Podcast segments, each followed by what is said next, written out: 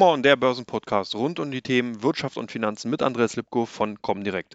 Ja, der liebe Markus ist weiterhin im Umzugsstress und von daher mache ich die heutige Ausgabe auch nochmal allein. Aber wir haben ja quasi einen Ersatz gefunden oder ich habe einen Ersatz gefunden, den lieben Frank Thelen, der im zweiten Teil mit mir ein Interview über Technologien, über seinen Fonds 10x DNA und natürlich noch über ganz, ganz viele andere interessante Themen führen wird. Da könnt ihr schon gespannt sein. Ich habe sehr, sehr viel Vergnügen gehabt, sehr viel Informationen rausziehen können. Ich denke, das könnt ihr auch. Gehen wir gleich erstmal so ein bisschen auf die Märkte ein. Und da ist ja momentan doch eine sehr, sehr interessante Entwicklung zu sehen. Man könnte sozusagen sagen, warten auf Godot. Worauf warten die Marktteilnehmer eigentlich aktuell? Warum laufen die Börsen aktuell bestenfalls seitwärts, beziehungsweise haben in den letzten Tagen ja doch eher den Rückwärtsgang reingelegt und sind hier doch teilweise unterhalb, zum Beispiel DAX, unterhalb von 15.000 Punkten gelandet.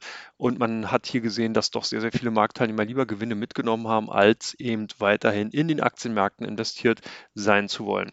Hier ist natürlich ganz klar das Spannungsfeld zwischen der konjunkturellen Entwicklung in Europa, Nordamerika und Asien. Hier natürlich ganz klar China zu nennen der zukünftigen Notenbankpolitik jeweils von der EZB als auch von der US-Fed. Und hier sind ja bereits schon eher liquiditätsfreundliche oder spendende Worte von der US-Fed äh, im Markt rumgereicht worden. Das heißt, man will hier das Tapering beginnen, man will also anfangen, die Anleihekaufprogramme zurückzufahren. Auch die EZB hat ins gleiche Horn geblasen und hat gesagt, dass man hier mit einer leichten zeiteren, zeitlichen Verzögerung ebenfalls die Anleihekaufprogramme, sogenannte PEPEP, PEPP, Pandemic ähm, European Purchasing Program sozusagen zurückfahren wird. Und ähm, ja, das ist natürlich alles Dinge, wo erstmal die Marktteilnehmer darauf reagieren müssen und entsprechend dann erstmal vorsichtiger agieren. Das heißt, man nimmt hier Risiken aus den Depots, man baut teilweise Aktienpositionen ab oder nimmt eben auch risikovollere Branchen, risikovollere Aktien entsprechend aus den Depots raus und schichtet entsprechend zu eher defensiven Branchen oder defensiveren Unternehmen um. Des Weiteren haben wir natürlich das Thema Inflationsentwicklung, was ja beiden vorhergegangenen Themen, Konjunkturentwicklung als auch der Notenbankpolitik jeweils von den Notenbanken natürlich entgegenläuft. Hier haben wir das Problem, auf der einen Seite würden die Notenbanken natürlich bei einer Konjunkturschwäche weiterhin die Volkswirtschaften mit Liquidität versorgen, sodass hier also die Konjunktur wieder an Fahrt gewinnen kann. Auf der anderen Seite hat sich aber gezeigt, dass ähm, diese Politik indirekt und direkt zu einer Steigerung der Inflation geführt hat. Und das muss aber auf der anderen Seite die Notenbank an sich als Grundaufgabe ja auch ebenfalls bekämpfen, weil es nur bis zu einem gewünschten oder bis zu einem be bestimmten Grad wünschenswert ist, dass hier die Inflationsraten ansteigen. Und über dieses Niveau ist man zumindest in Europa schon weit hinweg. In den USA ist man noch so ein bisschen in der Argumentationsphase, dass man sagt, ja, diese kurzzeitigen Steigerungen äh, bei der Inflationsrate, die nimmt man hin, kann die akzeptieren und äh, würde sozusagen noch nicht reagieren äh, durch entsprechende Zinssteigerung beziehungsweise dann eben Rückführung des Taperings. Also es ist eine sehr, sehr interessante Entwicklung, die sich da momentan zeigt und ähnelt natürlich dann so ein bisschen den Tänzeln der Investoren nach verschiedenen Musikrichtungen. Hier müssen sich manchmal die äh, Marktteilnehmer dann eher auf Heavy-Metal-Töne einstellen, beziehungsweise tanzen dann eher so nach klassischer Musik, je nachdem, wie eben die Daten aus der Konjunktur äh, zu sehen und zu interpretieren sind. Hier war natürlich in der letzten Woche ganz klar der Arbeitsmarkt, der US-Arbeitsmarkt im Fokus. Da hatten wir eben auch eher gemischtere Zahlen beziehungsweise eher bessere Zahlen gesehen, die darauf hindeuten, dass eben die Marktteilnehmer davon ausgehen können, dass tatsächlich die, äh, die Konjunktur in den USA gut läuft und dahingehend die Liquiditätsversorgung für die Finanzmärkte durch die US-Fed eher rückläufig sein könnte. In Europa, ganz speziell hier in Deutschland, zeigt sich ein anderes Bild. Hier haben wir Zahlen zur Industrieproduktion gesehen, zu den Auftragseingängen, die alle rückläufig waren und so teilweise sogar sehr stark unter den Erwartungen der Marktteilnehmer lagen. Wir haben Zahlen zu der, Ex zu der Exportfähigkeit bzw. Exportdaten von Deutschland deutschen Unternehmen gesehen, die ebenfalls rückläufig sind seit 13 Jahren, also auch stärker rückläufig, als man eben erstmal erwartet hat. Und das sind alles so Entwicklungen, wo halt doch sehr, sehr viel Unsicherheit in den Märkten äh, entsteht und besteht. Und dann zusätzlich kommt natürlich in der kommenden Woche der Start der US-Berichtssaison. Hier wäre natürlich dann Unternehmen äh, traditionell beginnt mit den US-Banken am kommenden, ich glaube Donnerstag ist der 13. Oktober da werden die Zahlen von Goldman Sachs, JP Morgan und Co. vorgelegt und dann folgen eben auch mit einigen Tagen Verzögerungen eben die großen amerikanischen Unternehmen, Technologiewerte. Und da haben natürlich auch sehr, sehr viele Marktteilnehmer einfach Respekt, weil wir in vielen Technologiebranchen, in vielen Bereichen einfach eine sehr, sehr hohe Erwartungshaltung gesehen haben, gerade was die äh, äh, Gewinnentwicklung angeht. Und ähm, deswegen ist es hier auch nochmal spannend und könnte auch so ein bisschen das Zünglein an der Waage werden, ob der Oktober weiterhin eher stürmisch bleibt oder ob wir tatsächlich hier eine Trendumkehr sehen oder vielleicht nochmal eine weitere Trendbeschleunigung in Richtung Kurs Süden. Das alles wird sich in den kommenden Jahren, äh, kommenden Tagen mit Sicherheit äh, ganz klar zeigen und eben auch natürlich nochmal verstärken durch die bevorstehende US-Berichtssaison. Ja, dann die, das zweite Thema, was für eine Rolle spielen die Technologiewerte an den Aktienmärkten? Ich habe es ja gerade gesagt, ja, US-Marktteilnehmer gucken natürlich hier ganz klar auf die großen Technologiewerte und äh, versuchen da natürlich daraus ihre Rückschlüsse zu ziehen. Wir hatten im letzten Jahr sehr, sehr viele Spezial- oder Basiseffekte gesehen. Hier natürlich die Stay-at-Home-Aktivitäten, die bei vielen Technologieunternehmen eben sehr, zu sehr, sehr großen und starken Gewinnzuwächsen geführt haben und das sich natürlich auch an den Aktienmärkten entsprechend durch die Gewinn- oder Kurssteigerung der Aktien gezeigt hat.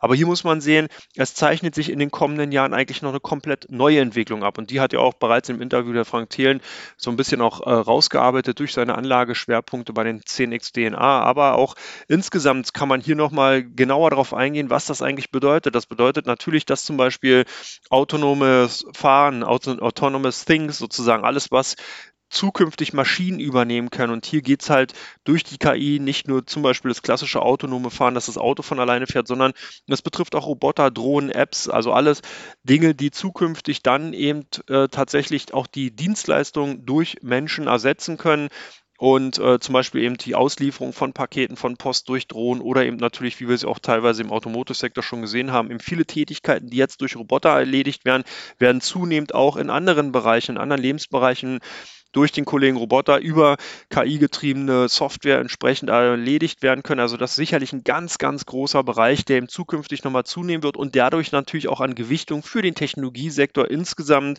äh, maßgeblich sein wird. Wir haben das Thema Augmented Analytics, das heißt, dass zukünftig durch das Machine Learning, Automatisierung, äh, im datenwissenschaftlichen Bereich um 45 Prozent von Maschinen, von Software übernommen werden kann. Das bedeutet wirklich, man, Menschen müssen sich nicht mehr hier durch große Berge von Daten durchwühlen und versuchen, da die wichtigen Informationen rauszuführen oder rauszufinden, sondern das übernehmen zukünftig eben auch entsprechend Computer Software.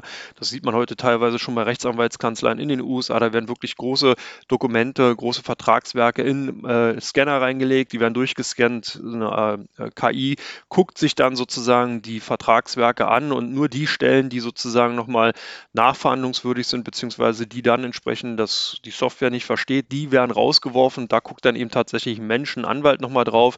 Also sind alles Entwicklungen, die noch wesentlich stärker zunehmen werden und die sicherlich auch nochmal eine ganz interessante Investmentrichtung darstellen. Wir haben generell natürlich die künstliche Intelligenz, die Entwicklung, die als Kernelement der Technologisierung, Automatisierung von Data Science, Application Development und Testfunktionen äh, eine maßgebliche Rolle spielen wird. Das heißt eben, dass natürlich die vorangegangenen Aufgaben eben nur dadurch betrieben werden können, dass eben natürlich auch die künstliche Intelligenz entsprechend weiterentwickelt wird. Und auch das ist ein Feld, was zunehmend eben im Technologiesektor eine ganz, ganz wichtige Rolle spielen wird.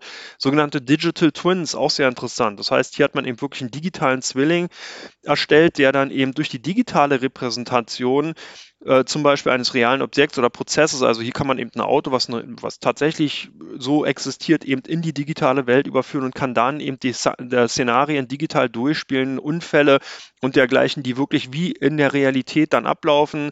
Und dadurch kann man eben Konfiguration wesentlich effektiver machen und können wesentlich schneller umgesetzt werden und ist natürlich auch kostensparender und eben auch natürlich äh, ja, nicht verletzungsanfälliger für Menschen. Also ist auch nochmal eine sehr interessante Zweig, der sich da gibt. Ansonsten natürlich das Empowered Edge, das heißt, dass zukünftig durch das Internet of Things natürlich viele Daten entstehen, die vorher verarbeitet werden müssen, bevor sie sozusagen in die Netzwerke, in die Kommunikationsnetzwerke reingegeben werden.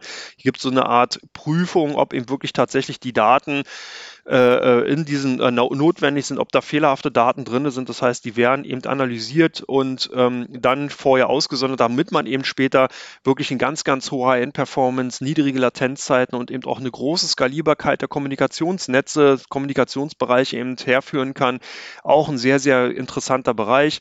Der nächste Bereich, der auf jeden Fall in der Technologie maßgeblich auch nochmal eine Rolle spielen wird, ist Immersive Experience. Das heißt, dass hier Virtual Reality und Augmented Reality äh, eben in Zukunft ganz klar unsere Art der Wahrnehmung der digitalen Welt und wie wir mit ihr interagieren, nachhaltig und maßgeblich verändern werden. Das heißt natürlich, dass wir vielleicht keine Tastatur mehr haben, dass man eben zukünftig tatsächlich durch Wischen mit den Händen in der Luft entsprechend eben äh, Applikationen steuern kann, dass man viel mit der Sprache steuern kann, dass man vielleicht sogar jetzt nochmal weitergedacht auch mit anderen, mit, mit ähm, Handbewegung generell, mit Muskelzucken, mit den Gedanken vielleicht sogar, jetzt mal ganz weiter gesponnen, eben entsprechend ähm, die ähm, Anwendungen steuern kann. Also alles Dinge, die hier ganz klar in den Vordergrund rücken und die auch natürlich unsere ganze Wahrnehmung eben auch nochmal ändern werden. Hier gibt es auch sehr, sehr viele, äh, an, äh, ja, sehr viele Ansätze bisher, die auch sicherlich nochmal weiterentwickelt werden und die bis 2028 sicherlich nochmal für das eine oder andere Aha sorgen werden. Dann natürlich mein Lieblingsbereich Blockchain-Technologie. Auf jeden Fall eine Technologie, die auch nochmal maßgeblich in vielen Bereichen tiefgreifende Veränderungen äh, hervorbringen werden und hier nicht nur immer auf den Bitcoin geschielt, sondern wirklich die Technologie, die dahinter liegt, wird aber werden auch in anderen Bereichen Transaktionsverläufe generell in der horizontalen, vertikalen äh, Struktur eben sehr, sehr viele Vernetzungsmöglichkeiten ermöglichen und da wird sich noch einiges tatsächlich tun. Ja, dann gibt es noch den Smart Spaces Bereich, die hat bestimmt der eine oder andere auch schon mal gehört, Smart City, Smart Häuser, das heißt, dass hier Häuser, Büros, ganze Städte vernetzt werden, dass man hier zukünftig dadurch wesentlich effizienter, gerade zum Beispiel Parkraumbewirtschaftung oder eben natürlich auch Energiesparen und so weiter in äh, eigenem Heim wesentlich besser vollziehen kann, dass man eben hier einfach ähm, ja, smarter, eben auch insgesamt natürlich in, bei der Kommunikation, bei der Strombenutzung, bei der Parkraumbewirtschaftung und so weiter. Hier gibt es praktisch keine Grenzen, was da möglich ist. Es gibt einige Ansätze derzeit schon in diesem Bereich, was Smart Houses angeht. Es wird aber noch wesentlich weiter ausgebaut werden. Auch ein sicherlich hochspannender Bereich. Der nächste Bereich ist, um natürlich diese ganzen Technologien auch durchführen und äh, weiterentwickeln zu können, braucht es eben mehr Rechenleistung und da ist natürlich das Quantum Computing ganz klar mit zu nennen im Gegensatz zu digitalen Computing, dass ja bisher ein binäres System entweder auf 0 oder 1 beruht, lassen sich komplexe Probleme mittels des Quantum Computing das auf Quantenlevel, also mehr Optionen agiert, effizienter und wesentlich schneller lösen. Und das braucht man natürlich, wenn wir eben gerade daran denken, was ich gerade schon gesagt habe, dass man eben äh, im Bereich zum Beispiel der Immersive Experience oder eben auch im Bereich der Smart Cities natürlich hier ganz, ganz andere Rechenkapazitäten benötigt. Dann äh, ist natürlich, wenn man das Ganze insgesamt betrachtet, wir haben es ja kurz, vor kurzem schon gesehen, auch bei äh, Facebook zum Beispiel gab es ja sehr, sehr viele Kritiken natürlich, dass die Daten, die da aufgenommen werden, nicht richtig äh, äh, behandelt werden, dass man hier also auch Vorwürfe von einer Whistleblowerin gehört hat, dass eben hier wirklich Sprengstoff in den sozialen Netzwerken eben vorherrscht. Da gehe ich auch gleich in der dritten Frage nochmal von Teil 1 drauf ein. Aber das führt natürlich dazu, dass wir auch eine Digitalethik und Privatsphäre ganz anders regeln, ganz anders handhaben müssen. Und hier ist natürlich ein zunehmender, smarterer Umgang mit Datenschutz, mit der Privatsphäre und den funktionierenden Digitalethiken ein ganz, ganz wichtiges Thema. Und auch hier wird es einfach Unternehmen, Dienstleistungen geben, die genau daran setzen, die eben hier auch zukünftig weitestgehend im Technologiesektor dann natürlich dafür Sorge tragen, dass genau diese Vorgaben, die eben nicht nur von der Politik kommen, sondern die einfach auch sozial gewünscht sind, entsprechend von den Konzernen, von der Gesellschaft umgesetzt werden.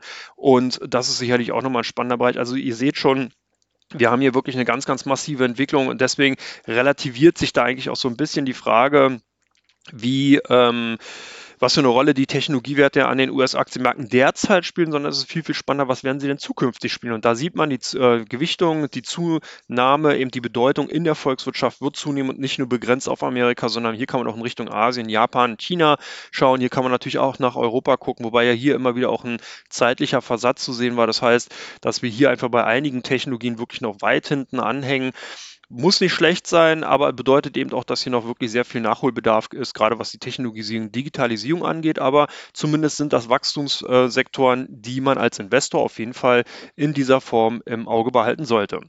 Und da schließt sich natürlich die Frage an, sind denn die aktuellen Technologiekonzerne bereits zu groß und müssten die dann eigentlich nicht zerschlagen werden? Hier natürlich auch nochmal bezogen auf Facebook, die ja eben am Anfang der Woche durch die Whistleblower-Aktivitäten ja hier nochmal auch gerade eben auf politischer Ebene einfach darauf hingewiesen haben, dass eben hier sehr, sehr viel Sprengstoff eben in den sozialen Netzwerken eben durch die Konzerne ja ganz klar vorhanden ist. Wir hatten das Thema schon mal bereits bei, durch Cambridge Analytics bei den damaligen US-Wahlen. Da gab es eben auch schon Vorwürfe, dass hier einfach zu lax, zu salopp eben mit dem Thema politischer Einfluss, politische Einflussnahme durch soziale Netzwerke umgegangen worden ist. Und da wurden bereits schon mal die ersten ja, Rufe laut, dass man eben hier gesagt hat, Facebook, da muss man einfach die Macht äh, von den Konzernen einkürzen. Und wenn man sich halt auch mal anschaut, Facebook derzeit eine Marktkapitalisierung von 800 Milliarden US-Dollar. Das ist also wirklich schon eine kleine Volkswirtschaft. Ich habe auch nochmal die anderen großen Technologiekonzerne zusammengesucht. Eine Apple mit 2,3 Billionen US-Dollar bewertet, eine Amazon mit 1,7 Billionen, Microsoft mit 2,2 Billionen US-Dollar. Und da ist ganz spannend, bei Microsoft zum Beispiel, da kann ich mich noch dran erinnern, 2000, 2001 sind bereits schon mal eben auch bei Microsoft Rufe nach einer Zerspaltung, Ausspaltung des Konzerns damals laut geworden, weil man eben hier eine Marktmacht durch die Positionierung von Windows und Office in den Computerbereich eben mit der Verknüpfung durch die, äh, durch die Internetanwendung, durch den Microsoft Explorer als Gefahr gesehen hat. Und damals war der Konzern nur ein Viertel so groß wie heute. Das heißt, er hatte damals eine Bewertung von 500 Milliarden US-Dollar. Heute sind wir bei 2,2 Billionen. Da sieht man also, es ist viermal größer geworden, als eben damals, wo diese Rufe schon laut geworden sind. Deswegen kann man sagen, Facebook mit 800 Milliarden US-Dollar in der gleichen Situation wie Microsoft damals. Also ich würde mich nicht wundern, wenn wir hier tatsächlich insgesamt da auch mal die Forderung sehen könnten, dass tatsächlich dann eben einige Politiker in den USA sagen, der Konzern ist zu groß, es muss äh, aufgespalten werden, vielleicht WhatsApp rausgelöst, muss sich alles zeigen. Auf jeden Fall Facebook sicherlich dahingehend ein diskussionswürdiger Kandidat. Und damit man das mal ein bisschen einordnen kann, habe ich mir mal die aktuelle Marktkapitalisierung des DAXes rausgesucht und die liegt bei 1,8 Billionen Euro bzw. 2,1 Billionen US-Dollar. Das heißt noch nicht mal so groß wie aktuell Microsoft oder Apple, sondern tatsächlich irgendwo zwischen Amazon und Microsoft angesiedelt. Also alle 40 DAX-Werte sind nicht so viel gewichtet wie eine Microsoft und ich denke, das ist wirklich auch schon mal eine Aussage, die muss man sich einfach mal durch den Kopf gehen lassen und sicherlich auch ganz spannend, eben gerade auch nochmal ein Hinblick darauf, äh, was ich vorhin bei der zweiten Frage schon gesagt habe, eben mit der Entwicklung im Technologiesektor, inwiefern äh, sich da dann eben natürlich auch Veränderungen in vielen Technologiebereichen eben ergeben werden und ob nicht auch vielleicht die großen Konzerne dann aufgrund ihrer Marktpositionierung nicht die eine oder andere Entwicklung einfach ausstoppen, ausbremsen können, weil sie vielleicht nicht so unbedingt in die Geschäftspolitik reinpasst alles sicherlich ganz, ganz interessante Themen, die zunehmend wahrgenommen werden, werden von Investoren, die sich mit den Aktien beschäftigen. Darüber rede ich aber auch nochmal mit Frank Thelen im zweiten Teil, den ihr nämlich gleich hören könnt. Und deswegen freut euch auf das Interview in Teil 2 von Come On, dem Börsenpodcast mit Frank Thelen.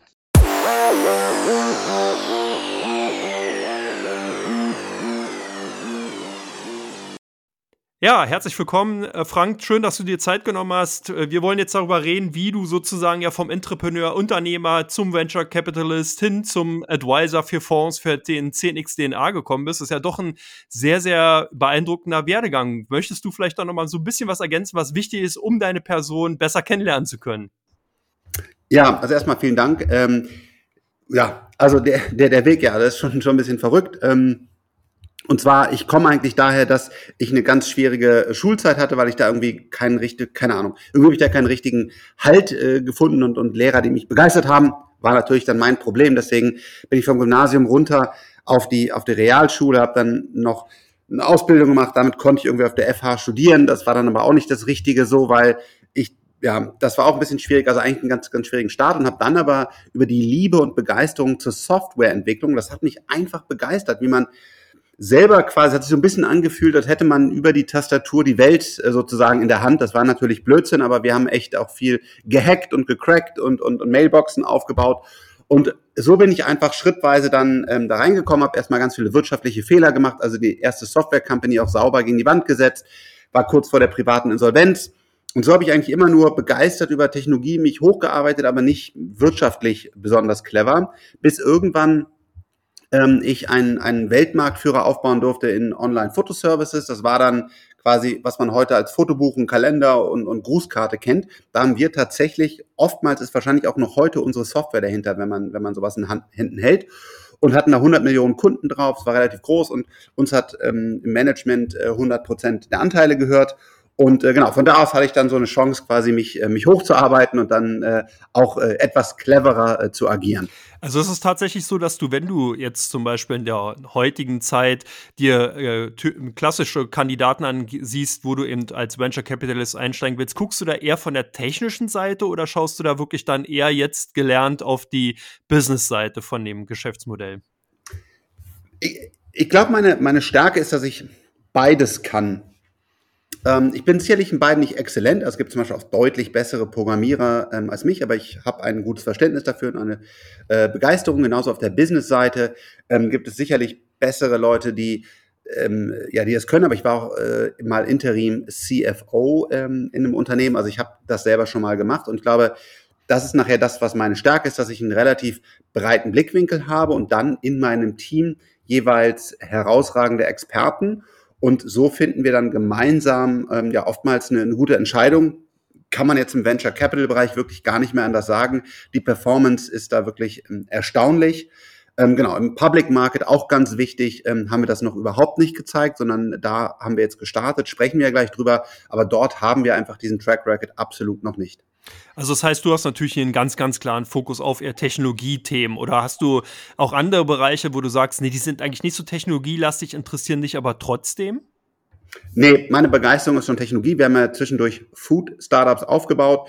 Ähm, die laufen auch erstaunlich gut. Wir, wir haben da wirklich im, im Supermarkt LEH, wie man so schön sagt, Lebensmitteleinzelhandel, ähm, echt große, größere Marken aufgebaut. Ähm, viele davon sind auch mehrere hundert Millionen äh, Euro wert.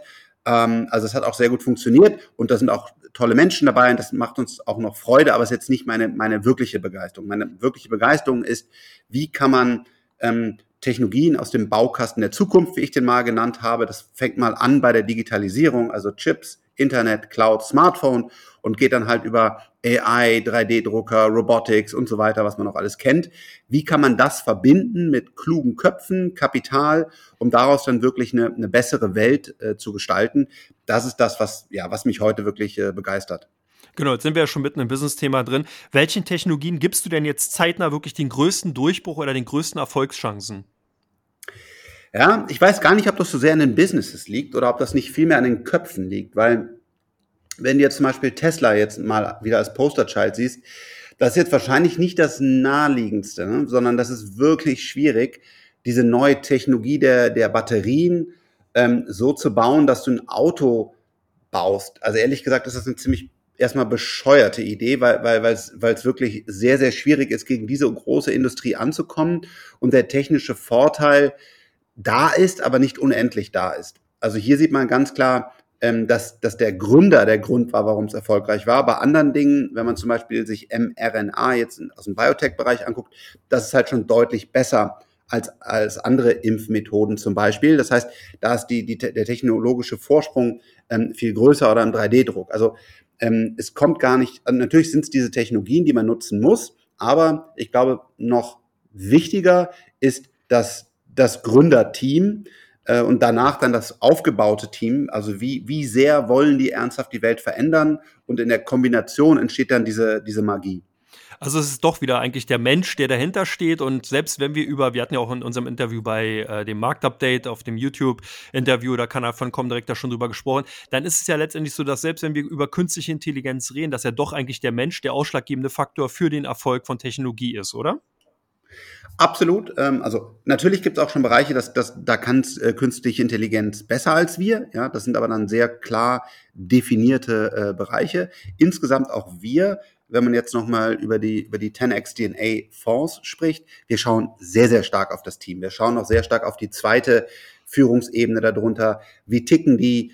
Ähm, wie, wie fast wollte ich schon sagen, wie leben die? Also was sind das, was sind das für, für Persönlichkeiten?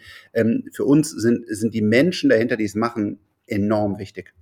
Welches ist denn der größte Fokus, den ihr gerade bei 10xe DNA sozusagen in eurem Fonds tatsächlich berücksichtigt? Also welcher Sektor ist da sehr, sehr stark gewichtet bei euren Fonds? Hm, uns sind die Sektoren echt egal. Wir, wir suchen, ähm, das ist ja das Schöne beim, beim, also beim Venture Capital, weißt du ja gar nicht, welche Unternehmen es alle gibt. Also wir versuchen das rauszufinden, aber es ist gar nicht so einfach, weil die ja private sind. Public Companies sind public, also kann man, hat man quasi ein Register, wo man die, wo man die alle hat. Das sind immer noch viele. Aber da sind wir sehr gut, da auch teilweise mit künstlicher Intelligenz rauszufinden, ähm, welche für uns da äh, grundsätzlich in Frage kommen. Und dann schauen wir uns die wirklich fast alle an. Wir haben auch mittlerweile wirklich ein recht großes Team aufgebaut. Und ähm, dann ist die Frage, wo ist diese Kombination aus Team, eingesetzter Technologie, Total Addressable Market, also wie groß kann das Ganze werden Und wo, wo entsteht da was wirklich Spannendes? Das schauen wir uns dann an. Wenn wir am Ende des Tages, jetzt mal sehr theoretisch, ähm, 20 Self-Driving äh, Unternehmen äh, drin hätten, was wir nicht haben, weil, weil, weil äh, es gibt da nur, nur zwei spannende Anbieter, glauben wir. Aber es könnte ja das Ergebnis sein. Dann würden wir natürlich einlenken, weil wir dann schon auch nochmal, sage ich mal, den in Investmentbanker-Hintergrund ja auch von Jens haben, der, der CEO ist, der sagt, nee, so geht das nicht mit dem Portfolio. Aber da kommen wir überhaupt nicht her, sondern wir kommen immer von einem einzelnen Unternehmen mit den Parametern, die ich gerade definiert habe. Und wenn das dann spannend ist, dann steigen wir tief ein. Und ganz zum Schluss schauen wir erst, passt das rein in das Gesamtportfolio? Und wenn ja, mit, mit, welchem, mit welchem Prozentsatz? Das ist wirklich bei uns äh, der letzte Schritt, was uns auch, glaube ich, von anderen Fonds sehr stark unterscheidet.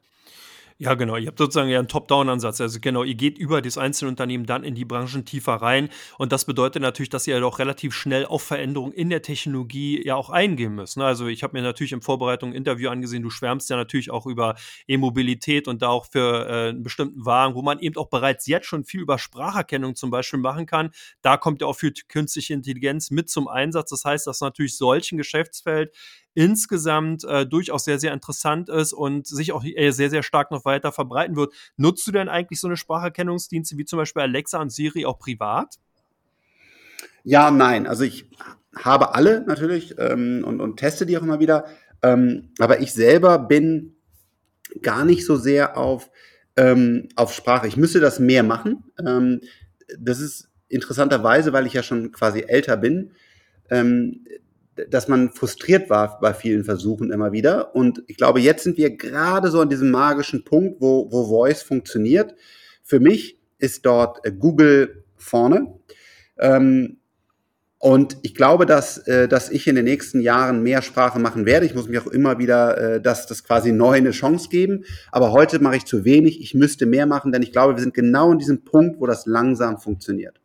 Also würde es auch bedeuten, das ist ja ein ganz interessanter Ansatz. Du hast ja gerade auch schon das Alter angesprochen. Ich bin ja ungefähr in dem gleichen Alter wie du. Das heißt, wir sind natürlich gleiche Generation. Bei mir ist es 1975, by the way, damit die äh, Hörer das sozusagen äh, mit Okay, dann bist du sozusagen das Küken hier bei dem Interview. Ich ja. bin 1972 geboren worden. Ähm, und ich habe genau die gleichen Ressentiments teilweise. Das heißt, man hat es mal irgendwann versucht, das hat nicht richtig funktioniert und jetzt nutzt man es mal und mal auch nicht. Ich bewundere auch wirklich die User, die halt ihr Handy da vorm, vorm Mund halten und da ganze Textnachrichten runterbeten und zwar nicht per äh, nur per Tonaufnahme, sondern tatsächlich auch dann äh, Ton zu Schrift sozusagen. Ähm, es ist natürlich spannend, aber würde das auch bedeuten, dass das ein Handicap für dich wäre, wenn du sagst, nee, du benutzt es selber nicht, die Technologie, jetzt mal weg von der Spracherkennung, äh, dass ihr das dann auch nicht in eurem Fonds berücksichtigen wird, weil du dem demnach keine Erfolgschancen einräumst oder gehst, springst du da, da über deinen Schatten und sagst dann tatsächlich, hm, okay, ich nutze es zwar selber nicht, kann vielleicht auch nicht so viel damit anfangen, aber die Technologie ist trotzdem interessant. Ah, ja und nein. Ähm, es ist ein Riesenproblem, dass man eben nicht abgehangen wird. Und ähm, ich bin der felsenfesten Überzeugung, dass wir niemals in Lilium Aviation investiert hätten, hätte ich nicht eins der ersten Model S, also von Tesla gefahren. So ein Auto muss man erleben, dass diese Beschleunigung da ist, dass das auch wirklich damals, das war jetzt eins der ersten, das hat, glaube ich, so 300 Kilometer Reichweite gehabt oder so. Aber dass man das überhaupt erlebt hat und sich vorstellen konnte, war schon extrem wichtig. Genauso ist halt auch wichtig, mal auf der, auf der echten Blockchain über, über ein Interface ähm, zu handeln und so weiter. Und das unterscheidet uns, glaube ich, auch von anderen. Wir wollen, wir, wir, wir kaufen hier auch Produkte. Wir testen Produkte. Wir wollen das erleben. Und deswegen äh, fliege ich dann mit so einem E-Foil übers Wasser. Natürlich macht das auch Spaß, aber ähm, ich versuche wirklich immer alle Generationen mitzunehmen. Ich habe einen sehr, zumindest für mein Alter und für meinen nächsten sehr umfangreichen TikTok-Kanal, äh, äh wo auch manche sagen, oh, Frank, ey, jetzt machst du den Scheiß noch. Aber weißt du, ich will, ich will genau das, ich will am Puls der Zeit bleiben. Und dann haben wir natürlich hier eine Menge kluger, deutlich jüngerer Köpfe im Team, die, ich hoffe, Sie würden das auch so sagen, eine sehr starke Stimme haben. Ähm, ich werde sehr, sehr hart darum kämpfen, gerade auch natürlich bei, bei, beim, bei meiner Position, bei meiner Erfahrung, dass ich eben nicht von, von oben runter sage, der Frank sagt, so ist das, jetzt machen wir das so, ähm, sondern hoffentlich es immer hinbekomme, dass, dass fast jeder die gleiche Stimme hat. Natürlich habe ich mehr Erfahrung und so weiter, aber gerade wenn man jetzt über sagt zum Beispiel Sprachsteuerung oder man spricht über über über über sage ich mal Nischenkrypto, das das große Krypto kenne ich auch schon recht gut, da, da möchte ich sogar, dass andere Leute am Tisch deutlich mehr sprechen, eine größere, einen größeren Impact haben. Und deswegen ähm, über das Team und mich selber immer wieder zu pushen, kann ich, glaube ich, fair sagen, dass heute alles im Fonds abgedeckt ist, dass wir weiterhin mutig und progressiv bleiben und dass ich auch irgendwann perspektivisch, keine Ahnung wann es ist, ob das in fünf Jahren, in zehn Jahren ist, auch äh, zurücktreten werde, wenn ich sehe, dass ich halt eben nicht mehr auf der Höhe der Zeit bin, was zum Beispiel bei äh, Warren Buffett, der natürlich eine unfassbare Lebensleistung, Lebensleistung gebracht hat und man auch, ich habe einfach tiefen Respekt davor. Aber die Frage ist, wann ist der Absprung? Und ähm, das, das äh, genau hoffe ich auch sehr gut zu machen, weil die, die Welt wird immer schneller und immer, immer krasser. Und deswegen sieht man jetzt bei uns beiden schon, wir sind eher nicht mehr so voice-affin. Ich hoffe, ich werde das noch. Und das gibt es auch in anderen Bereichen. Also man muss wirklich jung und agil bleiben. Gilt übrigens auch für die Politik, das ist extrem wichtig. Ja, äh, du hast Warren Buffett genannt, genau, da wurde ja auch schon mal vorgeworfen, er hat ja damals die Dotcom-Blase überhaupt nicht mitgemacht, was ja nicht heißen muss, dass er sozusagen hätte sehr, sehr viel Geld verlieren können durch das Platzen, sondern im Vorfeld auch sehr, sehr viel Geld verdienen können. Er hat sich ja doch eher an seiner Sherry Coke festgehalten und an die Old Economy Unternehmen. Ähm, das war ganz spannend, aber kann das zum Beispiel auch bedeuten, das habe ich mir auch nochmal notiert, wenn zum Beispiel äh, Robotics weiter Fortschritte macht, und wir sehen ja hier zum Beispiel aus Richtung Boston Dynamics gibt es ja wirklich unheimliche mhm. Entwicklungen, gerade auch in dieser Richtung. Könntest du dir dann vorstellen, dass du zum Beispiel auch einen Roboter als Hausangestellten hättest? Ja, also wir sind ja im Robotics-Bereich auch in der Forschung äh, tiefgreifend unterwegs. Wir, wir sind da mit allen Unis. Wir haben ja gerade auch ein Robotics-Unternehmen äh, announced, dass wir, dass wir investieren haben, dass wir mit aufbauen. Da war ich gerade vor ein paar Tagen vor Ort, habe da quasi mitgeschraubt. Also wir sind da schon sehr nah dran und ähm, ja, auf jeden Fall. Robotics ist total unterschätzt. Warum? Es ist halt in dieser, sage ich mal, Nokia-Smartphone-Phase. Ja, die habe ich mir auch alle gekauft, diese, diese Dinger, und dann irgendwie per WAP äh, damals noch C und C++ mit, mit, mit dem Symbian Framework äh, programmiert. Aber am Ende des Tages hat es ja, nicht, hat's ja nicht funktioniert. Und da sind wir auch im Robotics-Bereich. Also wir werden jetzt irgendwann diesen iPhone-Moment bekommen. Und davon sind wir absolut überzeugt.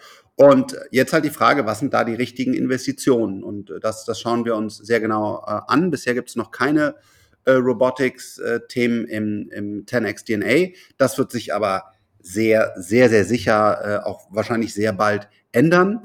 Ähm, wir prüfen das halt ernsthaft genau und wollen dann sowohl die Software als auch die Hardware als auch das Team verstehen, bevor wir investieren.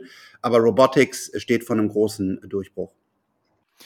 Also jetzt nochmal genau, weil ich ja die Möglichkeit habe, dir nochmal die Frage zu stellen, dahingehend, du guckst ja groß auch in die Zukunft, bist ein Visionär, weil welche bahnbrechende Veränderung oder welche Technologie, worauf wartest du persönlich, wo verändert sich na, zeitnah das meiste? Na, das Interessanteste ist eigentlich, dass wir vor diesem Orchester stehen und es eben nicht irgendwie nur eine neue Trompete gibt, sondern halt auch eine neue Geige und auch eine neuen, äh, neue Trommel. Ähm, das ist ja genau dieses, dieses, diese Phase 2, die wir definieren, also AI, Quantencomputer, Robotics, 3D-Druck, Distributed Ledger, 5G, 6G, New Space. Das gab es in der Geschichte noch nie, dass so viel auf einmal kommt. Und da werden jetzt einfach verrückte Sachen entstehen. Und ähm, auf der anderen Seite haben wir ja auch äh, große Herausforderungen äh, mit der Menschheit vor uns. Ja, wir dürfen einfach äh, ich mag keine Verbote, aber wenn man, wenn man, wenn man sachlich drauf guckt, dürfen wir kein Fleisch und kein Fisch mehr essen, zumindest nicht in größeren Mengen. Ähm, wir dürfen kein, keine fossilen Brennstoffe mehr verbrennen. Also wir brauchen ja auch sogar, auch sogar Lösungen dringend. Und aus dieser Kombination heraus, ich glaube, es gibt echt ganz viele Themen. Da werden neue Produkte rauskommen, die wir uns gar nicht vorstellen können. Auf der anderen Seite werden sich aber auch Dinge in unserem Leben verändern, weil sie sich ernsthaft verändern müssen. Und dort wird jetzt irgendwann auch die Politik hoffentlich, ich mag es nicht, aber an der Stelle ist notwendig, eingreifen und zum Beispiel unseren Fleisch- und Fischkonsum ähm, drastisch reduzieren. Du hast ja schon einige Schlagwörter auch genannt, 5G, du hast Distributed Ledger genannt, also Blockchain-Technologie, die ja denn da auch hintersteht. Also viele Bereiche, die einen sehr starken disruptiven Charakter haben und die ja bei euch in dem 10x DNA ja auch eine Berücksichtigung finden. Ähm, kannst du vielleicht nochmal kurz erläutern, klar, disruptive Technologien, worauf achtet ihr denn da aber genau, wie disruptiv und vor allen Dingen, was für ein Outcome muss denn aus einem Investment kommen, damit ihr es dann bei euch in dem Fonds berücksichtigt? Ja, die Idee ist, also erstmal, wir verwalten vor allen Dingen auch sehr viel unseres eigenen Geldes in diesem, äh, in diesem Fonds. Und was ist der Ansatz?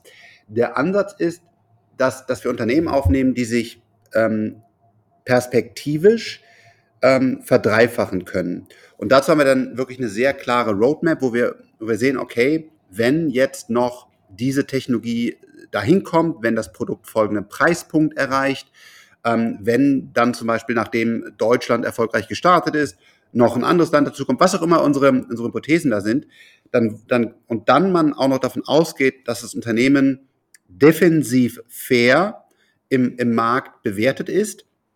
Das sehen wir zum Beispiel bei einigen Software-Service-Unternehmen aktuell nicht. Mit 60 mal, 50 mal, 40 mal Umsatz finden wir nicht fair, sondern wir gehen eher von 12 mal aus. Wenn das alles passiert, dann muss sich die Aktie mindestens verdreifachen können. Und das ist auch das, was wir erreichen wollen im Gesamtportfolio. Wir wollen ähm, das Kapital verdreifachen in den nächsten drei Jahren. Sehr unwahrscheinlich, da müssen wir auch Glück und gutes Timing haben. Aber in fünf, sechs, sieben Jahren relativ sicher wollen wir das, wollen wir das Kapital äh, verdreifacht haben. Das hier ist natürlich keinster Weise eine Anlageempfehlung oder eine Garantie. Das ist das, was ich mit meinem eigenen Kapital und auch das der Freunde, die in diesen Fonds investiert haben, was, was ich dort erwarte für mich. Und deswegen investieren wir auch genau so zu deiner Frage, dass die Unternehmen auch sich verdrei, vervierfachen können, wenn sie das, was sie geplant haben, umsetzen können und der Markt sie fair äh, bewertet. Genau, also natürlich hat man dann auch Chancen, wenn man eben gerade genau auf das richtige Pferd gesetzt hat. Du hast gesagt, wir haben natürlich hier keine Anlageempfehlung oder in, in, entsprechenden Research, sondern wir geben ja nur im, im, Endeffekt die Möglichkeiten oder zeigen die Möglichkeiten auf, die solche Investments eben darstellen. Aber wo er Licht ist, ist auch Schatten. Was sind denn so die Nachteile aus deiner Erfahrung heraus? Was, was kann natürlich da passieren? Klar, Totalverlust, aber was sind denn sonst noch Handicaps, die, wenn man gerade in Unternehmen investiert, die so disruptiv unterwegs sind, da einem als Investor so über den Weg laufen können? Ja, eins der, der schlimmsten Themen für uns, und das ist auch eines der schlimmsten Themen in Deutschland, ist Volatilität. Das heißt, diese, diese Aktien gehen rauf und, und, und auch mal sehr stark runter. Wir haben jetzt gerade in den letzten Tagen, Wochen äh, wieder so einen kleinen Tech-Sell-Off äh, gesehen.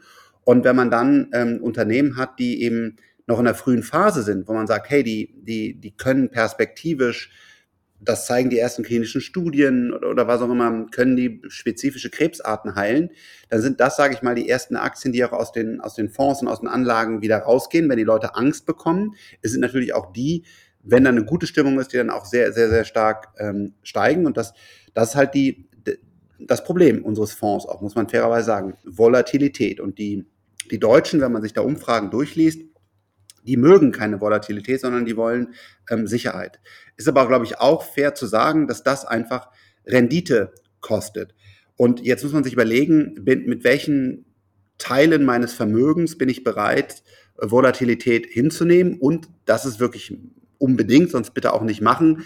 Wo habe ich die Zeit? Ja, also drei Jahre ist schon eher knapp. Besser vier, fünf Jahre das Geld liegen zu lassen und dann zu sagen, ich habe eine faire Chance, dass es sich dann verdreifacht. Ich muss aber auch noch ruhig schlafen können, wenn mal der gesamte Fonds, ich hoffe das nicht, aber das muss man einfach sagen, dass es durchaus passieren kann in einem ganz schlimmen Szenario, auch mal 40 Prozent runtergeht, verlieren kann. Und dann hält man das, glaube ich, auch nur durch, wenn es A, Geld ist, das man auch genau langfristig anlegt. B, wir werden immer und auch schon heute umfangreich informieren, was ist in diesem Fonds, warum tun wir das, zu jedem einzelnen oder zu jedem größeren Position umfangreiche Research-Papiere veröffentlichen, dass man das auch nachvollziehen kann. Und vielleicht ist unser Fonds auch einfach eine Chance für Leute, dass sie mal langsam starten, dass sie mal langsam mit, mit Technologie und Disruption sich auseinandersetzen, weil einfach mal in dieser Volatilität leben, klarkommen, unsere Newsletter lesen und da langsam reinkommen, weil ich bin schon sehr fest davon überzeugt, dass, dass, dass Technologiewerte in den nächsten zehn Jahren entscheidend werden werden. Das, was wir mit, mit ähm, BioNTech, mit einer Tesla, mit einer Square, auch ja mit einem Bitcoin, sehr volatil, aber auch sehr, sehr stark erlebt haben, das wird die neue Norm. Das wird, das wird das, was, was im Anlagehorizont jeder drin haben muss. Aber es wird natürlich eine Übergangsphase gehen, wo große Value-Fonds wie, wie ein Flossbach oder auch ein Berkshire auch noch absolute Daseinsberechtigung haben. Aber ich bin fest davon überzeugt, in Zukunft wird Technologie sehr bedeutend werden und umso früher man auch mit kleinen Beträgen einfach mal lernt und ein Gefühl dafür bekommt und sich damit befasst, glaube ich, ähm, umso besser. Genau, du hast ja schon gesagt, Technologie wird das Leben verändern. Hier sicherlich auch die Blockchain-Technologie, die habt ihr ja auch bei euch mit berücksichtigt in Form von Investments in Bitcoin, Ethereum. Wir hatten drüber gesprochen, man kann es nach Coinbase. Genau, äh, Coinbase, genau, man hat, wir, äh, wir haben drüber gesprochen, man kann es nachlesen. Habt ihr auch denn direkt jetzt außer Coinbase als Börse auch in anderen Unternehmen äh, investiert, die direkt mit der Blockchain-Technologie zu tun haben? Ähm, ja und nein. Ähm, zum Beispiel ja ein Tesla. Ne? Die haben ja auch, was ich ja sehr cool finde, ähm, auch ihre eigenen Software-Stack aufgebaut, ähm, haben mehrere Milliarden in, in Bitcoin ähm, dort, dort liegen. Äh, aber ansonsten haben wir jetzt keinen, keinen direkten Play. Wir glauben sehr stark an die eigentlichen Plattformen. Bitcoin ist am Ende des Tages ein Netzwerk, was stabil funktioniert und auch wenn ein, ein China Government oder was auch immer sagt, hey, wir wollen ja gar keine Bitcoins mehr, dann hat das Netzwerk gezeigt, dass so stark ist, dass das ganz egal ist. Deswegen investieren wir gerne direkt in diese Netzwerke Bitcoin oder Ethereum. Wir ähm, prüfen gerade, ob wir noch weitere, aber dann mit einem kleineren Anteil ähm, ähm, auch aufnehmen, neue Netzwerke. Und am Ende des Tages geht es darum, dass das, das, das ist sehr, sehr, sehr plakativ, aber das ist das neue Internet, weil so wie es heute Assets verwalten, verwaltet werden, das macht einfach keinen Sinn. Ja? Und ähm, jeder, der zum Beispiel auch äh, gerne jetzt unseren Fonds oder auch einen anderen Fonds kauft, wird oft mal sehen, dass das zum Beispiel erst einen Tag oder zwei Tage später ähm, verrechnet wird. Wir akzeptieren das und es funktioniert ja auch und es ist in Ordnung. Aber äh, warum nicht auf der Blockchain das Ganze machen? Äh, in Echtzeit deutlich günstiger. Das heißt, unsere IT-Systeme, wir sind so legacy-basierend, ähm, das wird sich alles ändern. Und wir sehen zum Beispiel, dass im Bereich NFTs, also was ja eigentlich nur ein Spaßbereich ist, ich will es hier keinem zu nahe treten, ist auch toll, aber am Ende des Tages geht es darum, um erschaffene Kunstwerke oder irgendwelche Fußballkarten, ähm, digital zu verwalten. Und jetzt gab es hier 600 Millionen an, an Fresh Cash nur in ein einziges Startup, was nur Fußballbilder macht. Also das Unternehmen muss meiner Meinung nach drei bis vier Milliarden wert sein. Also man sieht, welche Dynamik in dieses Digital Asset Management kommt. Es wird alles digital so oder so, aber es wird auch alles auf moderne Strukturen, nämlich äh, Distributed Ledger gehen. Und deswegen sind wir da so umfangreich investiert, hauptsächlich in den Plattformen. Wir haben Coinbase und wir haben Unternehmen, ähm, die dort teilweise aktiv sind, aber kein, kein Pure Play in weiteren. Also wenn man genau Bitcoin und Ethereum zum Beispiel dann eben tatsächlich nur als das sieht, was es ja ist, also sozusagen ein Netzwerk, ein dezentrales, sehr, sehr sicheres und äh, loslöst von der Bezahlmittelfunktion, dann hat man natürlich hier auch schnell erkannt, was da oder kann man schnell erkennen, was da für ein großes Potenzial hintersteht. Glaubst du denn, dass es jetzt zu spät ist, äh, in diese Netzwerke zu investieren oder ist es eigentlich erst so der Anfang, beziehungsweise kommt jetzt dann noch die zweite Welle? Hm. Da kommt nicht nur eine zweite Welle. Ähm, wo der Bitcoin und, und der Ether jetzt zum Beispiel als Beispiel, ne, morgen stehen, keine Ahnung, vielleicht halbiert er sich morgen. Ich kann es dir einfach nicht sagen. Und das ist auch hochvolatil. Wir versuchen uns eine Meinung dazu zu bilden, wo steht das in drei, vier, fünf Jahren. Dazu beobachten wir das Netzwerk. Also wie viele Teilnehmer sind in diesem Netzwerk? Wer sind diese Teilnehmer? Bei Bitcoin zum Beispiel sind das institutionelle Anleger, ähm, die haben erstens deutlich mehr Geld, wenn sie dann einmal da reingegangen sind und dann mehr Potenzial. Die sind auch, die verhalten sich auch äh, anders. Ähm, bei, bei Ether, wie viel und auch bei Bitcoin, wie viel Wallets gibt es, wie viel Programmierer gibt es, die aktiv dafür dann auch Lösungen zum Beispiel programmieren oder so ein Lightning-Netzwerk auf Basis Bitcoin. Also wir beobachten die Netzwerke, wer macht da was, wie viel Assets äh, sind da drauf und da kann man einfach nur sagen, wir stehen gerade am Anfang. Ähm, ist das volatil? Ja, aber jetzt ein Bitcoin, das ist jetzt keine Anlageempfehlung, aber jetzt ein Bitcoin bei, bei 100.000 Dollar zu sehen, das sehe ich sehr, sehr, sehr entspannt. Das kann auch noch ganz entspannt ähm, dieses Jahr passieren. Genauso wie aber auch nochmal er sich halbieren kann. Aber perspektivisch in zwei, drei Jahren, vier Jahren wird da ein Bitcoin bei 100.000 Dollar stehen. Ich persönlich würde sagen, mit einer sehr hohen Wahrscheinlichkeit. Du hattest du schon die Non-Fungible Tokens, also die NFTs angesprochen, hast die auch so ein bisschen natürlich momentan auch eher als Spaßcharakter, obwohl die ja schon teilweise sehr, sehr teurer Spaß sein, wenn ich so an den Crypto-Punk denke mit 1,2 Millionen US-Dollar. Ja. Aber was hältst du denn so generell von Dogecoin, zum Beispiel NFTs oder den Crypto-Kitties? Ist es vielleicht auch so ein Initial, um eben auch, ähm, sag ich mal, vielleicht mit so ein bisschen ja, Sarkasmus oder, oder eben, ja, genau, halt so ein bisschen Spaß an die Sache ranzugehen oder ist da auch eine gewisse Ernsthaftigkeit hinter? Nein, also ich glaube, da, äh, Spaß ist extrem wichtig und da muss man auch wieder den Spaß verstehen. Elon Musk zum Beispiel findet den Dogecoin total lustig, soweit ich ihn äh, verstanden habe. Ich durfte, durfte auch schon mit ihm darüber sprechen, persönlich. Ähm, ist so, dass, dass, dass er es einfach cool findet, dass ja die Währung eigentlich als, als Blödsinn gestartet wurde. Und es wäre doch ganz cool, wenn das, was eigentlich das un, most unlikely outcome wäre, nämlich dass das dann der neue Standard wird, wenn das der neue Standard wird. Das fände er einfach total lustig. So, und ähm, wenn man, wenn man jetzt aber, was wir tun hier bei, bei 10xDNA ist, ist tiefgreifendes Research. Und eins der größten Probleme, die, glaube ich, ganz wenige verstehen bei, beim Dogecoin ist, dass das hyperinflationär ist. Das heißt, es werden unendlich viele Dogecoins rausgeballert und das Netzwerk ist genau im Gegensatz zu Bitcoin, ähm, das eben ganz wenige Bitcoins überhaupt noch zulässt in der Generierung und danach auch fest, wir laufen in dieses Ende sogar schon rein. Es gibt bald keine neuen Bitcoins mehr. Also genau das Gegenteil. Dogecoin haut die Dinger raus, als gäbe es kein Morgen. Und das ist natürlich, wir sehen es auch beim Euro, Dollar und Yen, eine schlechte Idee, wenn man einfach so viel raus, also finde ich zumindest. Warum der Dogecoin überhaupt noch dann so hoch ist, weil der einzelne Coin wird ja immer weniger wert, wenn man immer mehr Coins hat. Das finde ich überhaupt schon erstaunlich. Ich selber habe mal Dogecoin gehabt ähm, weil äh, genau, weil, weil ich es einfach haben musste, ja, weil natürlich Elon das gesagt hat, das war ein, ein, ein unfassbar kleiner Teil meines Vermögens, den ich da drin gehabt habe. Also ein, ein ganz, ganz, ganz, ganz, ganz kleiner Teil, einfach weil ich es cool fand, ja. Aber äh, finanziell wusste ich, dass das einfach eine ganz dumme Idee war, den zu kaufen, äh, weil wir halt die Netzwerke dahinter verstehen. Und wer das dann versteht, der weiß dann auch, dass, ein, dass das einfach, dass das, das schlecht ist und dass ein Bitcoin und, ein, und eine Ethereum-Plattform, also Ether als Währung, ähm, wahrscheinlich eher eine gute Zukunft haben.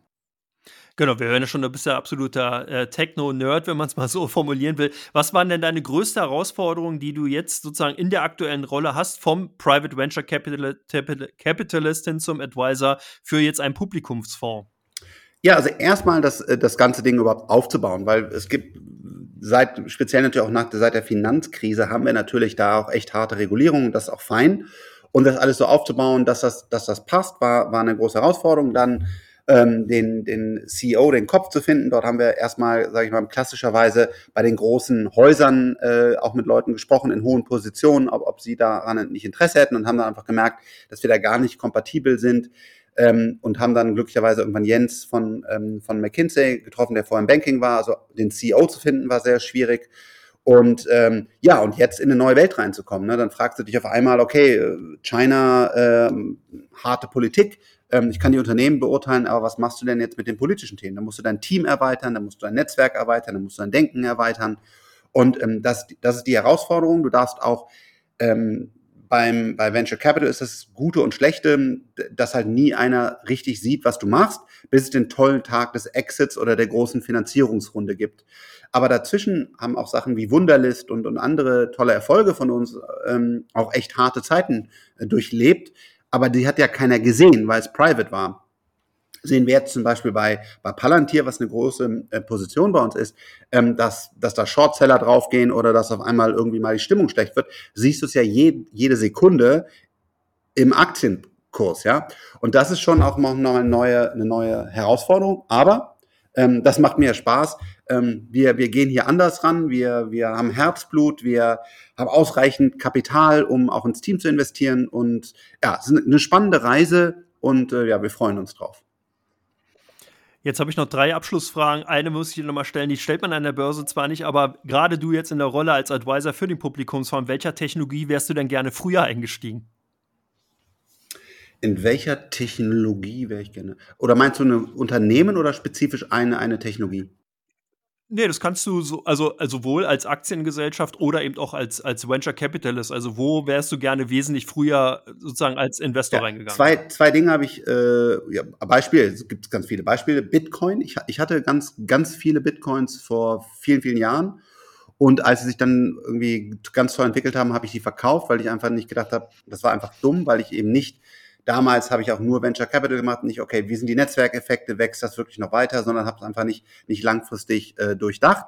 Ähm, das andere ist Tesla, was ich sehr schon auch relativ früh gekauft habe, aber dann ist Folgendes passiert.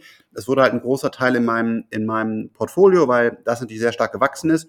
Und dann habe ich aber äh, das äh, teilweise auch wieder verkauft und dann wieder langsam nachgekauft, weil ich einfach ähm, nicht gesehen habe, wie stark das Potenzial eigentlich von Tesla ist. Ich wusste immer, dass es ein tolles Unternehmen ist, aber habe nie den, den tiefen Research gemacht und gesagt, okay, wie wahrscheinlich ist das? Und das war so eine, ist ja auch heute noch so eine tolle Chance, wo eigentlich, das kommt ja sehr selten vor, ähm, es eigentlich wirklich keinen Wettbewerb mehr gibt ähm, und, und der Markt so groß ist und da hätte ich sicherlich noch mehr, noch länger von, von halten können. Ähm, ja, das sind zwei Beispiele.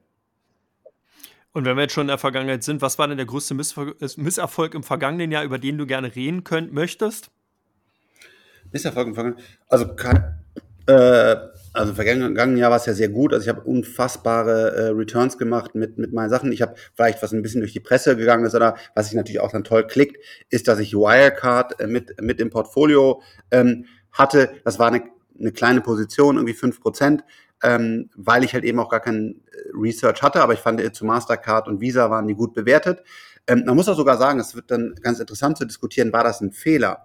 Weil am Ende des Tages muss man, finde ich, auch immer noch ein gewisses Vertrauen in, in, in, in, in die großen Prüferorganisationen haben, die Magic Five, muss man die mal aufsprengen, vielleicht. Man muss Vertrauen in eine BaFin haben, wenn die sagt, wir verbieten Short-Selling auf dieser Aktie, da muss eigentlich auch was dahinter sein. Man muss Vertrauen haben äh, an andere große Shareholder das ist eine spannende und, und abendfüllende Diskussion, die wir gerne mal führen können. Aber ähm, insgesamt war das natürlich ein Fail, dass ich, dass ich das überhaupt hatte. Auf der anderen Seite, wenn man ein Tesla, ein Square, ein, ein, ähm, ein Bitcoin, ein Ether in seinem Portfolio hat, dann ist das einfach nur ein Tag Verlust von den, von den fünf Prozent. Also man sieht es einfach gar nicht. Ähm, das, das, ja, aber es war natürlich nie, einfach nicht Ende des Tages nicht wirklich clever, Wirecard zu halten. Vor allen Dingen war es natürlich PR-mäßig nicht gut zu sagen, dass ich es gekauft habe. Aber da bin ich immer ehrlich und ähm, das wird jetzt eine spannende Diskussion. Wie weit müssen wir den, den großen äh, Prüfern eigentlich noch vertrauen können?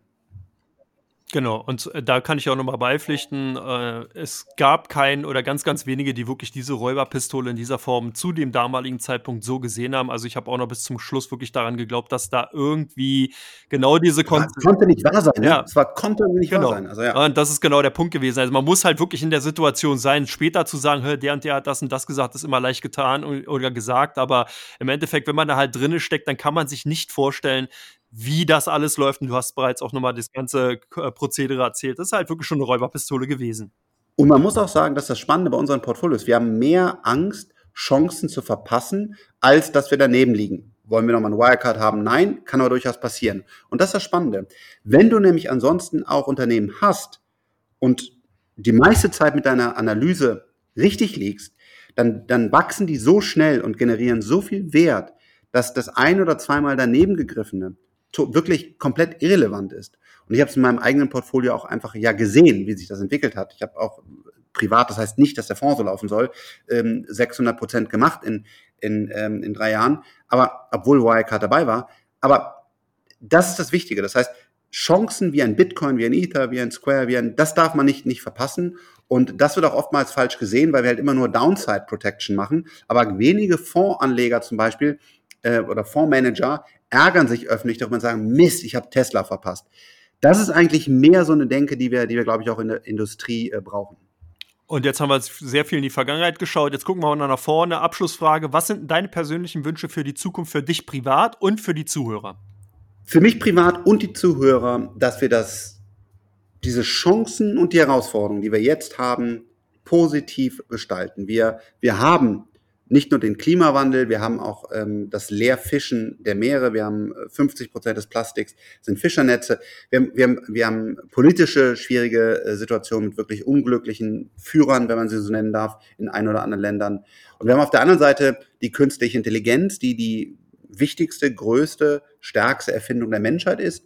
Und wie kriegen wir das alles zusammen? Gestalten wir eine positive Zukunft, in der jeder davon profitiert, in dem eben nicht Leute wie äh, meine Frau ist Brasilianerin, in Brasilien abgehängt werden, um eben ähm, zu sagen, es gibt die Reichen und die Armen, sondern wie schaffen wir eine, eine Gesellschaft, in, in, in der wir ähm, alle gut leben können, in der sich aber Leistung ähm, auch noch lohnt und wie wir Technologie dazu nutzen, unser Leben und diesen Planeten besser zu gestalten, das ist eine riesen Herausforderung und ich wünsche uns allen und mir persönlich auch, ähm, dass wir das gut hinbekommen. Bessere und stärkere Worte hätte ich für so ein tolles und starkes Interview gar nicht finden können. Lieber Frank, vielen, vielen Dank, dass du dir die Zeit genommen hast. Ich danke dir. Und wir sehen uns aber auch wieder bei YouTube. Da haben wir ja nochmal zwei Formate. Ansonsten war es das erstmal für Come On. Und ich bedanke mich bei dir, wünsche dir alles Gute und freue mich auf unser nächstes Interview. Ich bei dir und auch danke bei den Zuhörern. Auf bald. Ciao, ciao.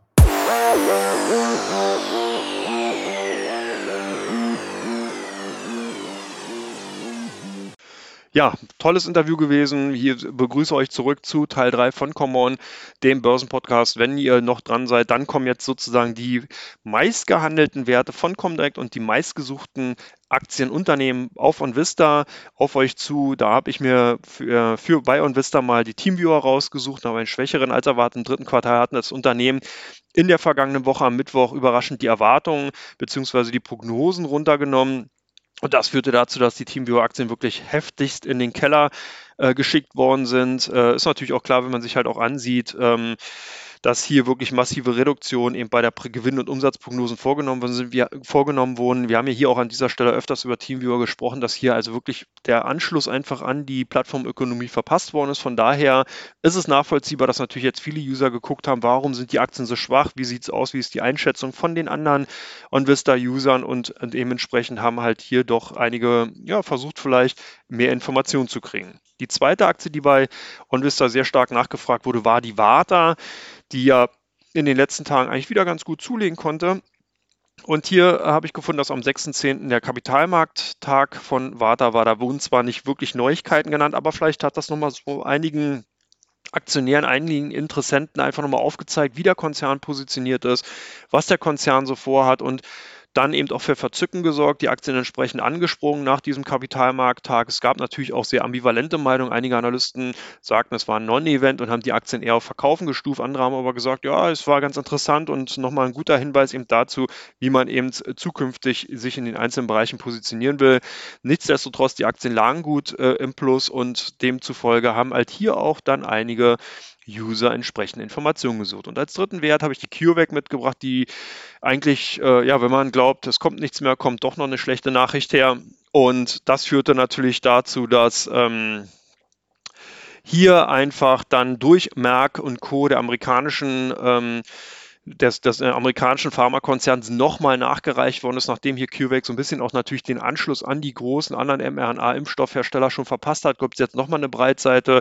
Merck hat bekannt gegeben, dass man jetzt ein Präparat äh, en, entwickelt hat, das ist ein bisschen sperriger Name, Molnuparivar, nee, Molnupiravir heißt und zukünftig dann jetzt äh, nach der Zulassung durch die FDA, einer Notfallzulassung auch ähm, zur, für die entsprechenden an Covid-19 erkrankten Patienten zur Verfügung stehen sollen. Und das ist natürlich ein sehr, sehr wichtiger Fortschritt, weil man einfach hier eine Entlastung auf der Hospitalisierung, also sprich auf der Krankenhausseite, äh, bewirken kann. Das heißt, jetzt sind tatsächlich an Covid-19 erkrankte Patienten, werden in den Krankenhäusern auf den Intensivstationen behandelt. Zukünftig kann man eben durch die Medikamentation eben des äh, Präparats Molnupiravir entsprechend die Patienten auch zu Hause behandeln und das entlastet natürlich dann ganz klar die äh, Krankenhaus, Krankenhäuser und Krankenhaussystem, das Gesundheitssystem insgesamt und deswegen sind die Aktien von Merck gestiegen und die Aktien von CureVac natürlich gefallen, weil sozusagen hier